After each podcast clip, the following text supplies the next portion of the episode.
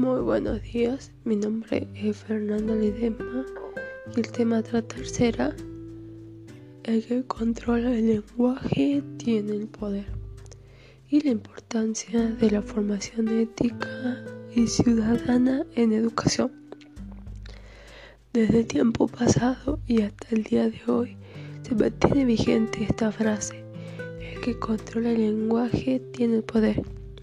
y este con sus lenguajes puede llegar a ser capaz de comunicarse de una manera clara la cual los demás pueden comprender. De acuerdo a las diferentes ideologías de los gobiernos de turno, un gran tema a debatir, y no solo políticamente, sino como tema en general. Todas las personas contamos con un lenguaje particular que lo adquirimos a través del tiempo. Este lenguaje forma parte de nuestro ser personal, pero cuando el lenguaje es superior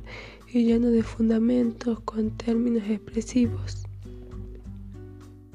y muchas veces mejores para poder llegar de una mejor manera al receptor, estas personas que lo adquieren logran llegar a un escalón más de la vida social, adquiriendo poder.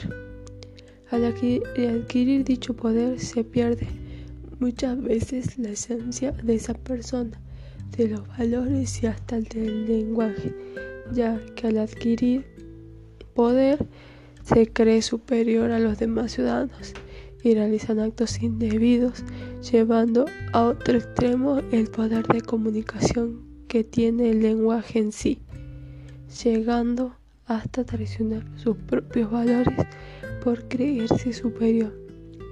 realizando actos de corrupción, entre otros. Y si profundizamos, llegaremos a un amplio abanico de situaciones que siempre rondarán en los valores que posee la sociedad. La formación ética y ciudadana desde la educación es quien forma a las personas a través de la enseñanza de valores.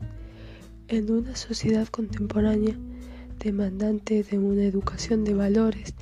que dignifican y los preparan para actuar como ciudadanos responsables de la vida democrática en la que hoy vivimos. Necesariamente necesitamos de una formación ética y ciudadana para una convivencia armoniosa con la sociedad, es decir, que nos forma como personas capaces de desenvolvernos como ciudadanos activos y responsables de una sociedad.